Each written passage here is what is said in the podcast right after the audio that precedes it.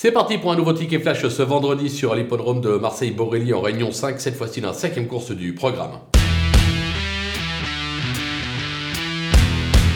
Dans cette épreuve, on va tenter euh, le Poulidor, ou plutôt devrait dire la Poulidor euh, du podium avec le numéro 5 Lighted Glory. En effet, depuis ses débuts, 4 tentatives, 4 fois deuxième. Va-t-elle enfin passer le poteau en tête? Là, je pense que le tracé euh, devrait l'avantager. Anthony Crastus est assez confiant.